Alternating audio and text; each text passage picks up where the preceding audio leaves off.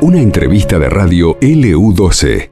La temperatura 21 eh, grados en estos momentos. Juan, ¿cómo estás? ¿Cómo, andamos, Angelito? Bien, Día hermoso. está, está, bárbaro, la verdad que sí. El sol está totalmente hermoso, así que para salir a caminar y Hay que disfrutarlo, hay que disfrutarlo. Ayer hablábamos precisamente, entre otras cosas, Juan, en materia periodística, de lo que había sido esta capacitación, ¿cierto? Este, en la escuela de policía. Eh, donde estuvo participando, eh, por ejemplo, el titular de la Sociedad Rural de Río Gallegos, algunos productores, y donde tuvieron la eh, brillante innovación de asistir con lanares, con ovinos, para así, cierto, capacitar a los futuros, a los aspirantes a cadetes, oficiales, suboficiales, eh, a comprender eh, las marcas, ¿cierto?, de, de, los animales, toda vez que, por ejemplo, eh, tienen que ser este, trasladadas de un lugar a otro cada vez que se realiza un control en un puesto caminero donde sabemos que está la policía y que además tiene que solicitarle la guía el permiso correspondiente. Claro. Eh, y también al mismo tiempo de este tema preocupante que tiene que ver con eh, los, eh, los incidentes, los accidentes en, en la ruta, en la autovía, producto de, animales sueltos, claro, que no que cuyos dueños no se hacen responsables y no los cuidan.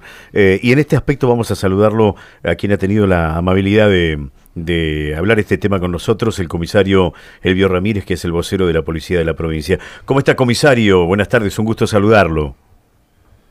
¿Qué tal? Buenas tardes, Ángel. ¿Cómo le va a todo el equipo? Y a toda la audiencia de, de 12 Bueno, gracias por, por atendernos. ¿eh? En principio comentábamos que una, una capacitación muy interesante para eh, quienes, para los aspirantes, ¿cierto? Para quienes tienen aspiraciones de, de, transformarse en, policías, en agentes, en oficiales, suboficiales próximamente allí en la escuela. No sé si usted tuvo la posibilidad de formar parte. No, no, pero sí en su momento y varias oportunidades donde hay charlas y en diferentes localidades donde también trabajé.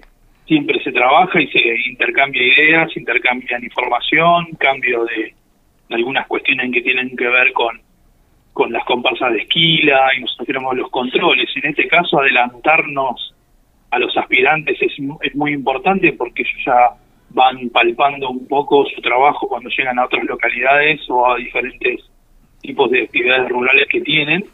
Eh, quizás en otras localidades, no en la capital provincial, se da la actividad rural un poco más en cuanto a la comisaría, porque ellos tienen que asistir a diferentes tipos de establecimientos rurales donde existen hechos o existen controles en ruta de lo que es el, ganado, en este caso el ganado menor, son las señales que llevan en, la, en las orejas los, los animales eh, bovinos, en los diferentes tipos de, señales que nos podemos encontrar, los diferentes tipos de, de señales fraguadas que también uno puede encontrar arriba de otra señal, porque tienen diferentes formas, y bueno, existe la posibilidad de quien quiere infringir, es un delito, estamos hablando de, hacer una señal arriba de otra, entonces donde uno se da cuenta que el diámetro de la oreja no es el que debería tener, y esas cuestiones llevan a, con la práctica, la visualización y, el día a día en los controles que uno lo va adquiriendo, entonces quizás nos encontramos diferentes con otros motivos, eh, por ahí no nos encontramos tanto en los controles, el de estancia, con los objetivos que realiza el DORO o la comisaría, eh, quizás con este tipo de, autoridades que vienen y muestran, esto es espectacular porque nos encontramos con algunas cuestiones que tienen que ver con el que rozan el delito, ¿no? seguro, seguro. Elvio, este, una de las cuestiones también que lleva esta capacitación es el control de estos animales. Y curiosamente, bueno, temprano este, leía un poco una estadística que tienen ustedes respecto a lo que ha sido el control de, estos animales sueltos en tanto rutas nacionales, igualmente dentro del ejido urbano, ¿no? ¿Cuál ha sido el proceso? Porque bueno, eh, estuvimos ayer hablando con Angelito recordando un poco estos sucesos que han ocurrido principalmente por esta irresponsabilidad, ¿no? De que estos animales se encuentren sueltos que puedan causar de alguna forma los siniestros viales. ¿Cuánto es más, eh, más o menos la estadística que llevan ustedes en controlando estos temas? Bueno, nosotros los controles ya casi todo lo que va del año, eh, tenemos casi cinco controles por mes o un poco más. Después tenemos llamados los llamados telefónicos, estamos hablando arriba de 20, de llamados de que vecinos de las diferentes de los diferentes barrios que albergan lo que es casi los los sí, las partes externas del eje urbano del casco urbano que llaman y que viven lindante también a la ruta, lo que es la parte de la ruta nacional 40, ruta nacional número 3, en cercanías de, de lo que es la Fuerza Aérea, del Departamento de Escuela de Cadetes, el barrio Los Álamos, el barrio San Benito, el barrio, bueno, Asturias, Avenida Asturias, todo ese tipo de, lugares donde recibimos los llamados y tiene que acudir eh, primero la, comisaría de jurisdicción y luego la división de operaciones rurales para trabajar en el traslado. De estos animales dado que no se encuentran a los propietarios. Y no encontrar los propietarios que requiere el traslado de estos animales eh, para incautarlos. Y, tenerlos en el predio de Río Chico, donde está la, base de operaciones del Departamento de Operaciones Rurales, también conlleva el alimento, el cuidado, donde nuestros veterinarios trabajan, aparte de trabajar con nuestros animales, eh, digo nuestros, son digamos los, los que componen las filas policiales, tanto canes como equinos, también trabajan con estos animales porque requieren un cuidado. Eh, y, y aparte la alimentación, la vacunación, cuando están incautados y las personas tampoco lo vienen a retirar, o ya a través de la marca, como bien decía Ángel, eh, que es muy importante en el control de los animales, ahí es donde nosotros establecemos posibles propietarios, porque también existen ventas, traslados, traspasos o cuidados de un dueño a otro, o de un dueño cuida, cuida a otro. Eh, y bueno, y después que los animales, sí o sí, por cuestiones de alimentación, se trasladan al costado de la ruta, donde existen estas cunetas, donde corre el agua y crece un pasto más blando, entonces se trasladan hacia ahí por una cuestión lógica y natural del animal que se va alimentando y bueno, cuando quiere cruzar la ruta eh, surgen estos imprevistos, estos incidentes eh, donde automovilistas han quedado, han perdido la vida o personas han quedado lesionadas y las actuaciones judiciales eh, son meramente por jugados de falta, que son con multa. Y en estos descuidos, o sea, es como que uno pone en la balanza una multa, el mal cuidado de un animal de gran porte, con la vida de una persona. Entonces, estas cuestiones al comparar llaman la atención de no tener, como decían bien ustedes o vos en la pregunta, mm. este, responsabilidad, ¿no? Claro. Eh, eh, comisario, y, tienen en, la actualidad ahora, ¿ustedes eh, tienen animales secuestrados? digo, este, animales que han sido trasladados al, al predio de la policía. Sí, sí, tenemos uno de hace, mal no, no quiero decir mal la fecha, pero vamos a poner dos meses, que fueron incautados frente al predio de, del barrio de Los Álamos, del, predio de, del, recién lo dije, creo que la Fuerza, Fuerza Aérea. Sí Ahí tenemos varios animales que están incautados y siguen ahí por una cuestión monetaria, estimo yo, porque el juego de falta habrá notificado a los propietarios que deben abonar la multa para poder retirarlos. Claro, claro. ¿Y, sabe usted, tiene conocimiento, este, aprovechando la confianza, ¿no? Eh, de cuál es la multa, de, de, cuál es el valor de la multa? No, ahí ya no, el otro día también estábamos hablando con otros colegas de ustedes de FM Tiempo y no, no, no tenía yo en claro cuánto podría ser. Creo que varía, tienen un módulo fijo, pero varían de acuerdo a, también al tiempo y varían de acuerdo también a la cantidad de animales y también a la reciprocidad en, en este tipo de hechos. Si se, como él se repite en el tiempo, que es el mismo propietario que siempre los animales son de él y esas cuestiones tienen que ver también. Por eso por ahí un monto no lo podía establecer ahora.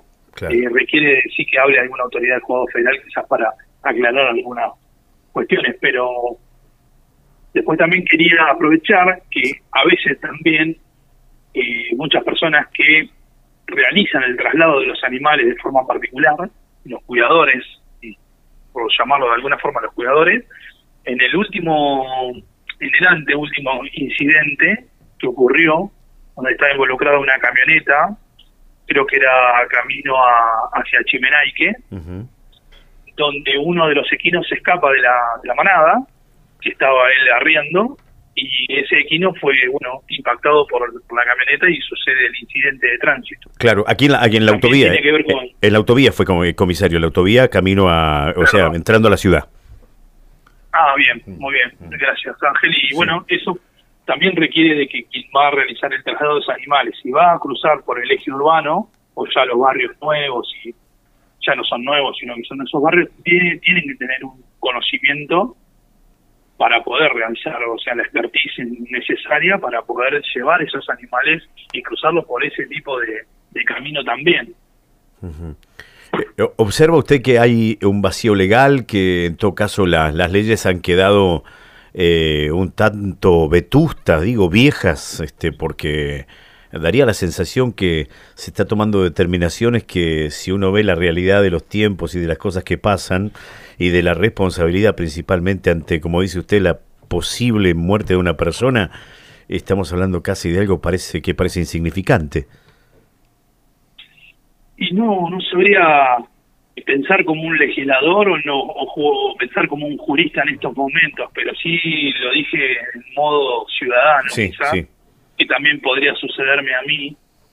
Pero sí, si ponemos en la balanza, estamos quizás a lo último que usted dijo, y si no, quizás eh, si vamos a lo jurídico, quizás en el dolo o el sí, si no está la intención de la persona de dejarlo caballos pensando que eso va a suceder, no, si estamos hablando de una eh, de una imprudencia o de alguna cuestiones que tengan que ver con eso, sí, podremos llegar a estar hablando de una de una posible cuestión que no tiene que un delito culposo, pero no no sabría decirlo en estos momentos, quizás un análisis medio raro para la audiencia escuchar algo así, pero debería sí estar en una en esta aclaración podría estar un jurista o un legislador poder aclarar de en qué podemos o qué vacío podría haber. Claro. Si nosotros nos encontramos ante las actuaciones y hacemos todo lo posible ante el llamado, eso sí, ante cualquier duda que llamen al 101, que estamos para prevenir y estamos para ir al lugar para poder eh, intervenir y poner la señalización en la ruta para que el automovilista tome una decisión de parar cuando ve las balizas y estamos en la ruta y nosotros trabajar con los animales. Claro. En esa prevención sí podemos nosotros hablar de una manera, de un con un conocimiento acabado, que lo hacemos y lo realizamos en todo el ámbito provincial. Pero quizás en esta pregunta por ahí la dejé un poco inconclusa, señor Vargas. Bien, bien, bien. Eh, muchas gracias, comisario. Simplemente, y, y esto lo digo este desde mi humilde punto de vista, fíjese cómo será la responsabilidad de los propietarios de los animales, ¿no? Que esos animales están en el periodo de la policía hace más de dos meses y todavía nadie se, se acercó ni siquiera a preguntar si son, si, si son de su propiedad. Y, aparte yo comentando también de que son vacunados y están bien cuidados y alimentados, quizás también toman, se toman su tiempo por ese motivo, pero nosotros al animal no lo vamos a, a dejar hacia la deriva. Claro, claro, está bien, está bien. Muchas gracias, comisario, bueno, por, por esta nota, porque lo llamamos directamente. este, así que, bueno, agradecido y de verdad, bueno, que siga este trabajo para preservar la seguridad de los ciudadanos. No, a ustedes, a ustedes por, por el llamado y por alertar este tipo de situaciones que hace también a la seguridad ciudadana. Muchas gracias, comisario, que siga bien. Igualmente, Ángel y equipo. Chau, chau. El comisario Elvio Ramírez, entonces, el vocero de la policía, eh, viste cómo está el panorama, ¿no? Viste, la policía lo secuestra, lo lleva a un predio que tiene, mm. este, donde funciona la policía rural. Están ahí los caballos, nadie los va a retirar. Eh, obviamente no los abandonan, los vacunan. Los mantienen. Los mantienen ahí, pero bueno, que hay responsabilidad también de los propietarios, ¿no? Eh, y yo no sé, viste, se va a complicar más el panorama porque si esto sigue pasando, y se produce alguna muerte, ahí muchos van a salir a poner el grito en el cielo. Sí. Pero, ¿por qué tenemos que esperar llegar a eso? Claro. ¿Cierto? Claro. Creo que el tema está instalado, me parece que las autoridades que directamente tienen la posibilidad de quizás eh, imitar alguna legislación que se haga en otro lugar del país, mm. porque el problema con los animales sueltos pasa en todos los pueblos de la Patagonia Argentina. Y hace mucho. Tenés gauchos en todos lados que tienen tropillas y demás, ¿cierto? Lo que suele pasar es que en algunos lugares le piden permiso al mm. propietario de la estancia y quedan allí. Quedan allí en ese lugar, ¿cierto? La, la, la, tropilla. Claro. Pero bueno, viste, hay casos y casos. Mm, O sea, eso digo, responsable. Claro, pero bueno, no deja de ser un tema muy Claro. preocupante. Y además también la, que se cumplan los este, lo que serían la- las instancias para el cuidado de estos animales. Un cercado responsable igualmente, porque esto tiende a pasar mayoría por el que estos animales se escapan. Claro. Se escapan y bueno, después pasa lo que pasa y pasa como pasó hace poco en la autovía, ¿no? El, el bichito no tiene la culpa, No. el, el equino no tiene la culpa, No el equino eh, ve, ve- olfatea el, Claro. el- el- el verdín en la cuneta Claro. porque pasa el agua, ¿viste? Cuando, cuando Sí. llueve y se va a comer ahí. Claro, Claro, y otra cosa que también hay que aclarar, el ciudadano que, que conduce tampoco tiene la culpa, porque yo veía en este, en, lo- en el último suceso que pasó, la gente por ahí, este, de una manera le, le echaba la culpa al conductor Claro. y nada que ver, o sea, nada que ver, es una situación que, que, que rebasa por la tenencia irresponsable del dueño, no ni culpa del conductor ni culpa del, del caballito que, que lastimosamente falleció. Claro, totalmente. Y lo que quizás vos no sabías, Sí. que me lo contó el propietario de la camioneta, Ajá. que es el señor Campos, que dice que cuando quiso ver al muchacho, al hombre que iba arriando los caballos, se, Zafó. se, se- se mudó, pero no sabes cómo salió, despavorido huyó.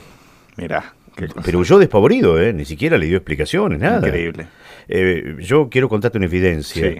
Hace dos, tres semanas, una cosa así, estaba haciendo el programa, estaba comentando ese tema, Claro. y nos llamó por teléfono el señor Campos, Ajá. y hablamos con él, particularmente. Hablamos con él, quedamos en que en algún momento vamos a salir al aire, qué sé Claro. yo.